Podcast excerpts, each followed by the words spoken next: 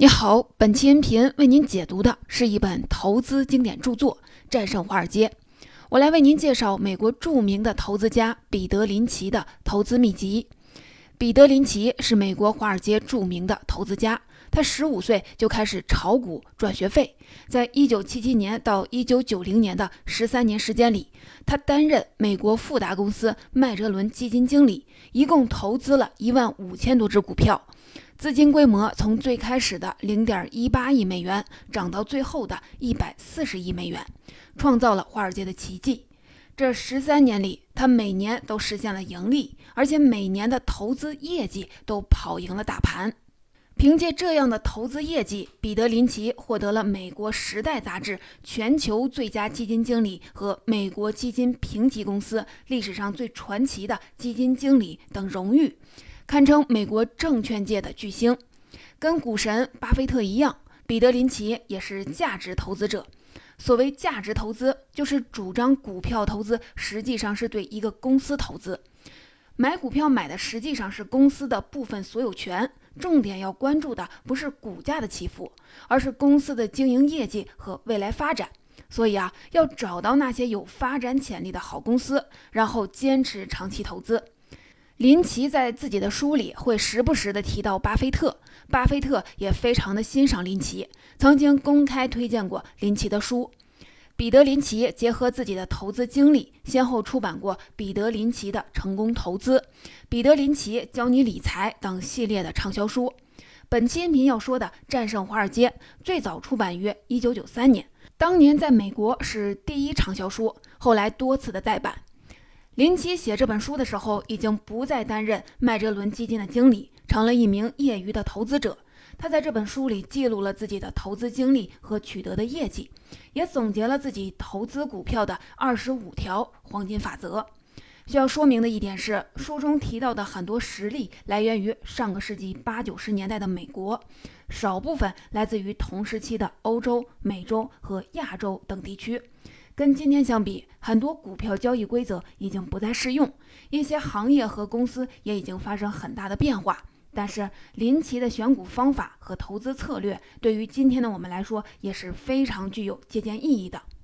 书中林奇总结了二十五条股票投资的黄金法则，我把这些法则融会贯通，把它们归纳成了三个方面：第一，想要多赚钱，就最好投资股票，而且要坚持自己独立选股。第二，选股的方法是艺术、科学、调查研究的有机结合，不能偏离任何一方。第三，对于不同的行业、不同类型的股票，除了那些通用的方法，还要根据他们各自特点，采取相应的选股策略。下面我们先来看第一点：想要多赚钱，就最好是投资股票，而且要坚持自己独立的选股。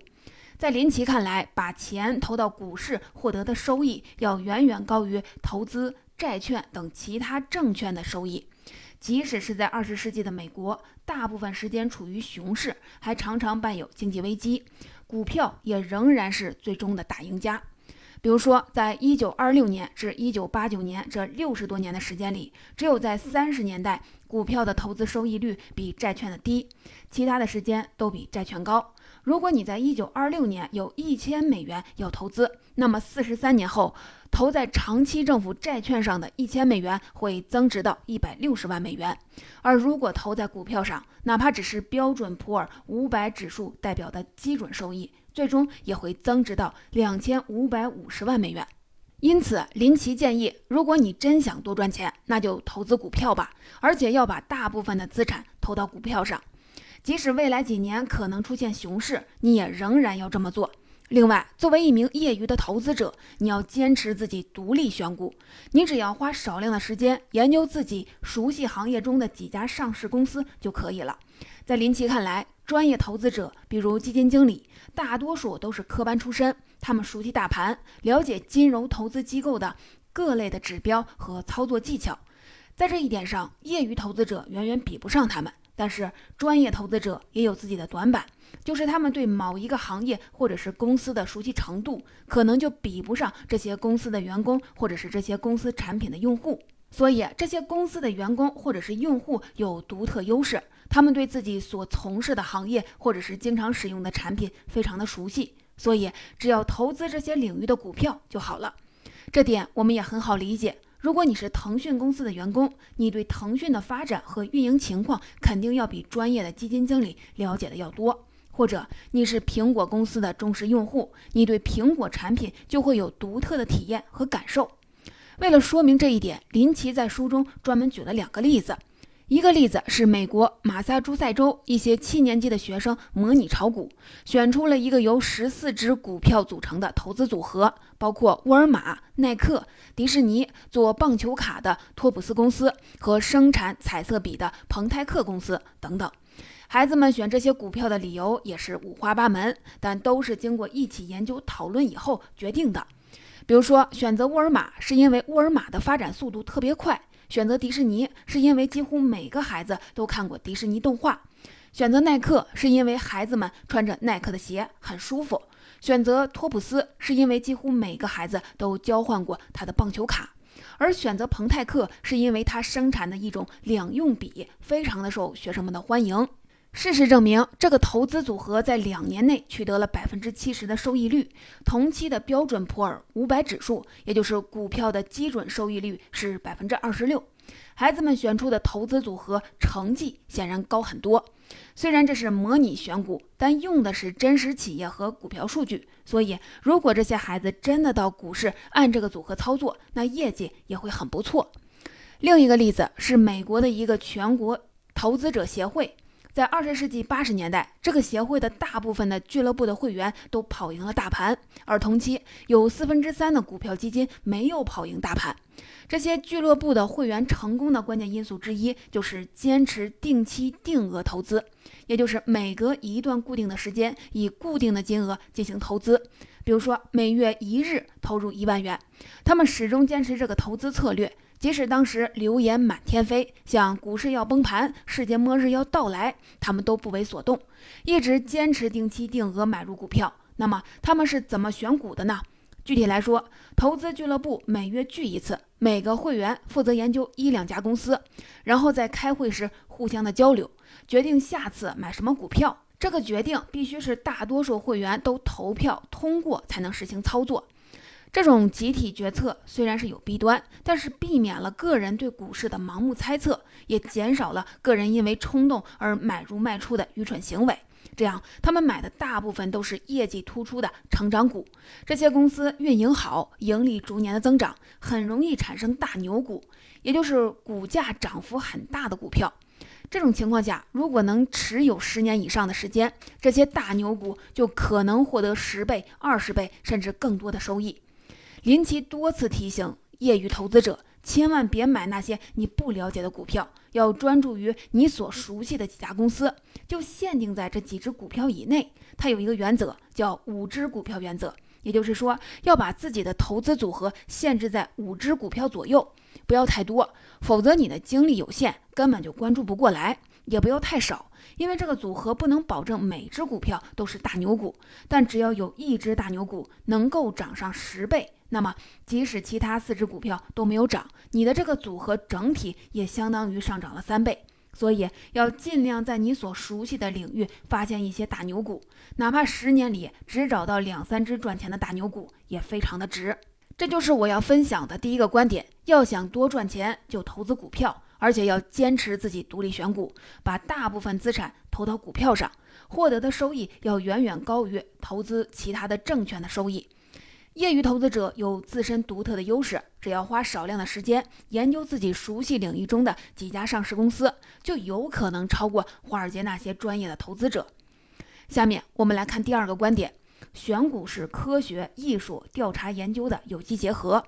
不可偏离任何一方。我分别来给您解释一下。这里所说的科学，主要是指数据分析。包括查看上市公司的财务报表、计算、比较各种的指标、比率等等，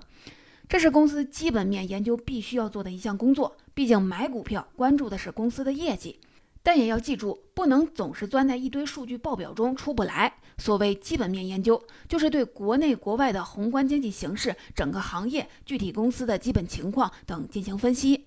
即便是散户，也不要盲目的炒股，而要坚持先研究公司的基本面，再进行投资。这样能对整个产业和这家公司在行业内的地位了解深入，有助于把握时机。科学选股更强调依据数据来做判断。那么该如何进行科学的选股呢？最基本的方法就是看新闻，了解宏观经济形势，看公司的财务报表，研究特定时期的净利润、负债额以及市盈率等等。市盈率是用来评估股价水平是不是合理的一个指标。如果市盈率过高，就意味着这只股票的价值被高估，股价贵了；市盈率偏低，说明股价被低估了。林奇认为，一般情况下，股票的市盈率越低越好。科学选股用到的一些财务数据，一般在各个证券公司或者是互联网上都能够查到。林奇在书里也给了一些投资技巧。比如说，判断一只股票的价格是高还是低，有一种简单的方法，就是比较这家公司的股价走势跟它的收益状况。如果股价等于或者是低于收益，就可以买进股票；如果高于收益，就意味着有风险，建议还是不要买入。再比如，要把一家公司的发展看成是一个连贯的过程，而不是一个断断续续的过程。现实生活中，如果你最初判断一家公司有投资价值，但是因为卖早了，或者是没及时卖出，最后损失较大，你也不必因此就痛心，或者是远离这只股票。毕竟，价值投资需要关注的是企业的长期发展。林奇认为，如果你确实认可一家公司，建议你还是要实时的关注，重新审核这家公司的发展，不要错过公司任何新的变化或者是转折。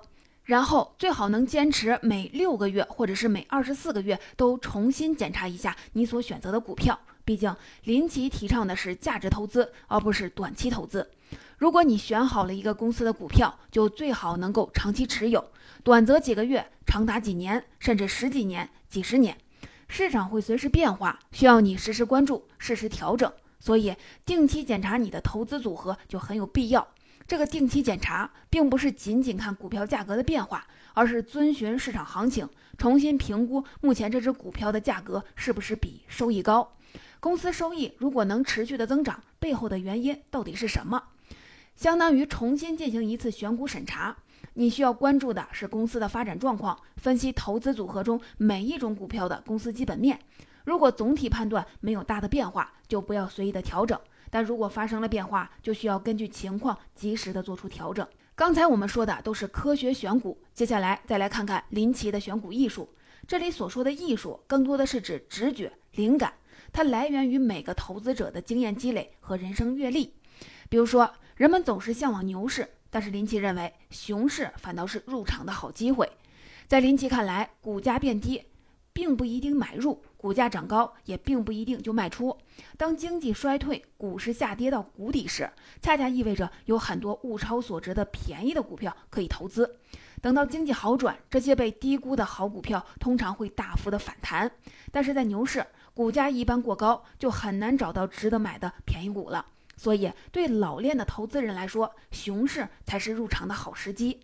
此外，对于短线操作，林奇还给出了一个简单的赚钱之道，就是利用一个月效应。美国有个政策，投资亏损当年可以避税。于是每到十一、十二月，一些投资者为了利用这个政策，会低价的抛售股票，导致一些股价大幅的下跌。这时候你趁机买入，到第二年的一月份，这些股价总是会反弹，你就可以赚上一笔了。这种年末下跌，来年年初反弹的现象，就是一月效应。通常这种效应会在小盘股，也就是市值比较低的个股上反映的比较明显。说完了科学和艺术选股，接下来要介绍林奇如何开展调查研究。调查研究强调的是实地走访，了解企业的实际运营状况。对此，林奇应该最有发言权。他被称为勤奋的兔子。在书里，林奇介绍了他在担任麦哲伦基金经理时是如何利用各种机会进行调查研究的。比如说，他给目标公司的管理层打电话，直接走访上市公司，到公司的门店去现场体验以及购买公司的产品试用等等。通常情况下，林奇每年会阅读七百份年度报告，每天午餐跟一家公司的代表交流，一天要跟几十个经纪人通电话。此外，他每年要走访两百多家公司，一年的行程超过十六万公里，折合到每个工作日就是四百英里，相当于六百多公里。就连跟妻子外出度假，他也是以当地有没有上市公司作为选择依据的。有一次，他和妻子到欧洲，却没有同去威尼斯，因为在林奇看来，威尼斯虽然风景优美，却找不到一家值得拜访的上市公司。林奇的勤奋和痴迷程度可见一斑。可以看出，选股其实并没有什么简单的诀窍，或者是一用就灵的公式。只有把科学、艺术有机的结合起来，再加上调查研究，炒股盈利才有希望。这就是我们要分享的第二点：选股是科学、艺术、调查研究的有机结合，不可偏离任何一方。个人投资者要进行调查研究，通过各种数据信息研究公司的基本面，再结合自己的经验判断进行投资。把这三者结合起来，才有可能取得投资股票的最大利益。下面我们来分享第三点：对于不同行业、不同类型的股票，除了那些通用的方法，还需要根据他们的各自特点，采取相应的选股策略。林奇在一九九零年退休后，关注并推荐的股票明显减少。以往他每年都要推荐上百只股票，但是，一九九二年，他只为当时很有名的财经杂志《巴伦周刊》推荐了二十一只股票。这二十一只股票涵盖了零售业、房地产业、金融业、周期性行业、公用事业以及餐饮业等不同的行业，并针对他们的各自特点提出了相应的选股方法。下面我们重点介绍林奇关于零售业、低迷行业和周期性公司的选股策略。之所以选择这三个领域，是因为这些领域的情况和特点在中国也是比较普遍。这些领域的选股策略对中国的投资者来说有比较大的参考价值。下面我们来分别看看林奇的选股策略。先来说零售业的选股之道，就是边逛街边调研，边逛街边选股。在林奇看来，大型综合购物中心就是一大堆上市公司充分展示的舞台，也是研究公司基本面的最佳场所。逛街的时候，你就能发现哪家公司的产品受欢迎，顾客盈门；哪家公司的业务日渐的衰落，哪家公司正在转型。而购物中心的员工就更有内部人的优势了。他们每天都能观察到哪家公司的生意好，哪家公司的生意冷清，还可以从同行那里了解到更多的情况。购物中心的经理们还可以看到每月各家门店的营业收入，这些都是非常好的渠道。林奇认为，很多大牛股往往就来自于这些购物中心。当然了，仅靠逛街了解还是不够的，还需要结合其他指标来分析。对于连锁零售业或者是餐饮业来说，推动收益增长和股价增长的最主要的动力，就是他们迅速的扩张的状况。如果每家单店的营业收入在持续增长，公司的负债不高，而且正按照公司年报所描述的发展规划进行扩张，那么长期持有这只股票就肯定会大赚。比如说，媒体小铺就是林奇在购物中心发现的一只大牛股。媒体小铺是一家英国公司。专卖各种化妆品和护肤品。有一次，林奇陪三个女儿去购物，孩子们进了购物中心后，第一个就冲进了这家店。通过观察，林奇发现这家店可以说是购物中心生意最好的三家店之一。店里的顾客挤的是水泄不通。他的女儿们一次买了好几瓶香蕉沐浴液。当时，林奇还想起来，麦哲伦基金的一位分析师曾经推荐过这只股票，还有一位曾经的同事放弃了高薪和高职。投资开了一家连锁的加盟店。林奇进一步的调研了解到，媒体小铺的股票刚上市的时候，每股发行价是五便士，八年以后，每股股价涨到了三百二十五便士，涨幅超过了六十倍。而且，媒体小铺倡导健康和环保，产品全部由天然原料制造，也是重视社会责任的体现。当时，整个美国的经济都不景气。但世界各地的媒体小铺单店的平均营业的收入却都在持续的增长。此外，还有一个细节，就是这家公司在经营扩张上非常的小心谨慎。当时，林奇的那位前同事已经成功的在美国开了一家媒体小铺连锁店，他还想在别的购物中心再开一家店。结果，媒体小铺的董事长亲自出马，从英国飞到美国进行实地考察，评估这个人的经营能力。综上，林奇判断，媒体小铺的单店营业的收入持续的增长，扩张计划稳妥推进。资产负债表稳健，没有过多的负债，总体每年盈利增长了百分之二十到百分之三十，这些指标都非常的好，值得投资，并进行了推荐。说完零售业，再来说说低迷行业。在低迷行业中，往往能发现优秀的公司。我们很多人都认为，优秀公司都是那些热门行业的有名的公司，而林奇则认为，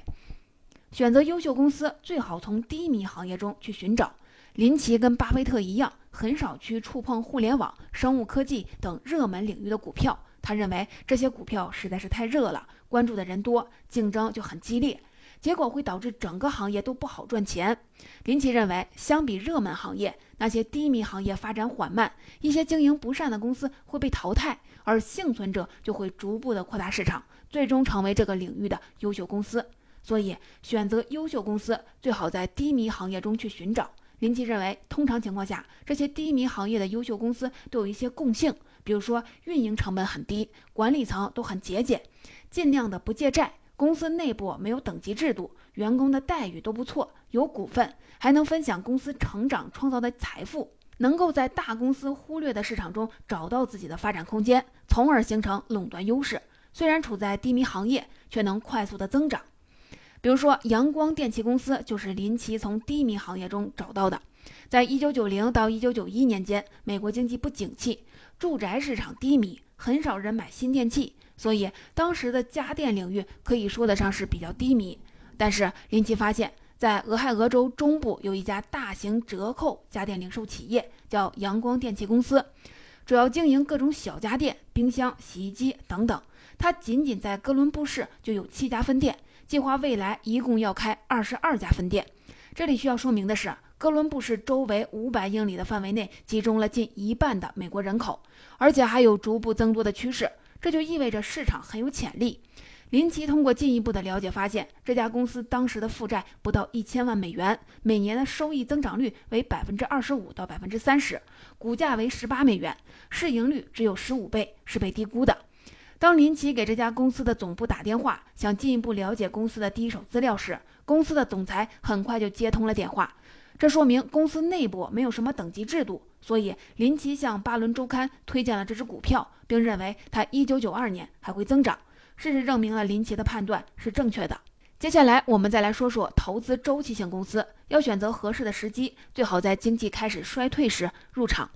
所谓的周期性公司，就是像铝业、钢铁、汽车、化工以及航空运输业等产业，会随着经济的繁荣与萧条起起落落，循环往复。一些精明的投资者会在周期性公司即将复苏的时候，先于市场一步行动起来。所以，投资周期性公司更需要技巧和能力。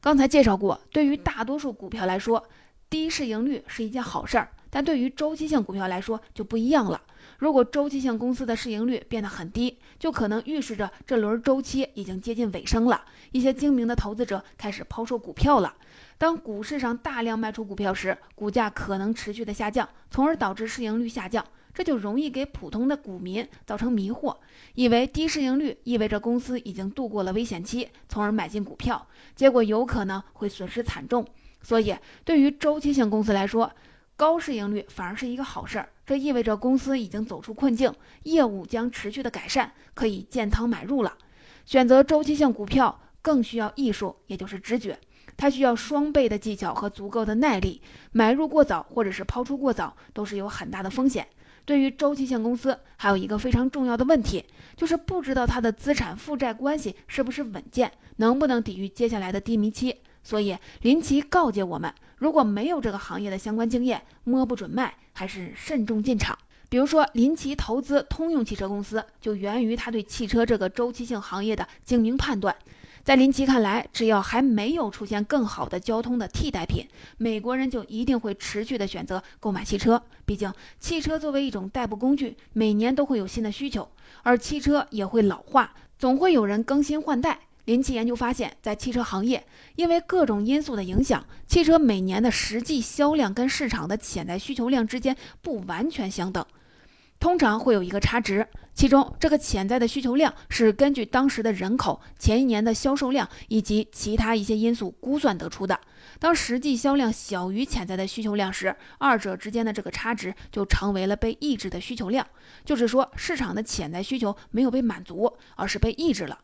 林奇进一步的发现，通常情况下，当实际销量连续四到五年落后于潜在需求时，这个情况就会出现反转，也就是说，实际销量会慢慢的跟潜在的需求量持平，或者超过潜在的需求。具体以一九八三年到一九八八年这个周期来看，一九八三年是汽车销售的繁荣时期，汽车销量增加到了一千二百三十万辆。但是当时预估的潜在的需求量是一千三百四十万辆，也就是说，一九八三年的被抑制的需求量是一百一十万辆，再加上之前几年的被抑制的需求，市场的被抑制需求量达到了七百万辆。到了一九八四年，实际销量增长了两百多万辆。消耗掉了一部分的潜在需求量，随后几年每年的实际销量都在上升，而潜在需求量增长很少，被抑制的需求量就被逐年的消耗掉一部分，直到一九八八年，被抑制的七百万辆才基本被消耗掉。这个从繁荣到萧条的周期是五年左右，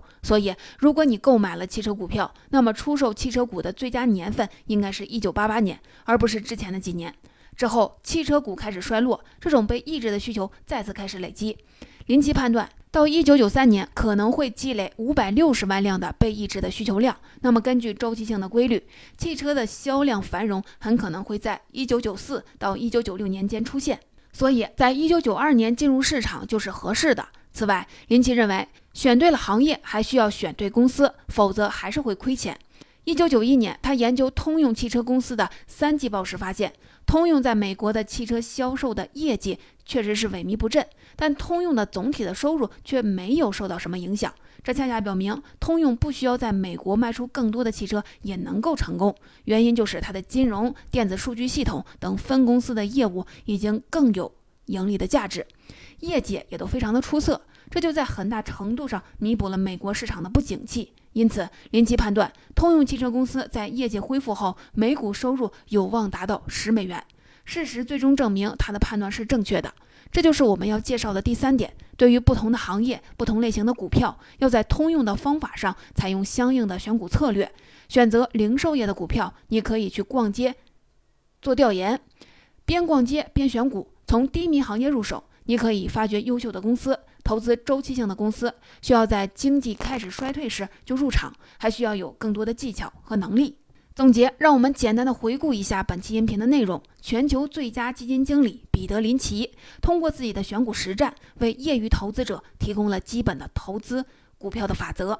我们总结成了三点：第一，如果想要投资赚钱，就要把更多的资产放到股票或者是股票基金上，并坚持自己独立选股。只要花少量的时间研究自己熟悉行业中的几家上市公司，业余投资者就有可能战胜华尔街那些专业的投资者。第二，选股的方法是艺术、科学加调查研究，既要重视数据分析，又要结合经验积累，还要进行调查研究。只有把这三者结合起来，炒股盈利才是有希望的。第三，除了那些通用的方法。对于不同的行业、不同类型的股票，还要采取相应的选股策略。如果选择零售业的股票，逛街就是最好的市场调研。不要轻易去碰那些热门的股票，从低迷行业入手，反倒可以发掘出卓越的公司。投资周期性的公司需要更多的技巧和能力。如果对这行不了解，还是不要轻易的入场。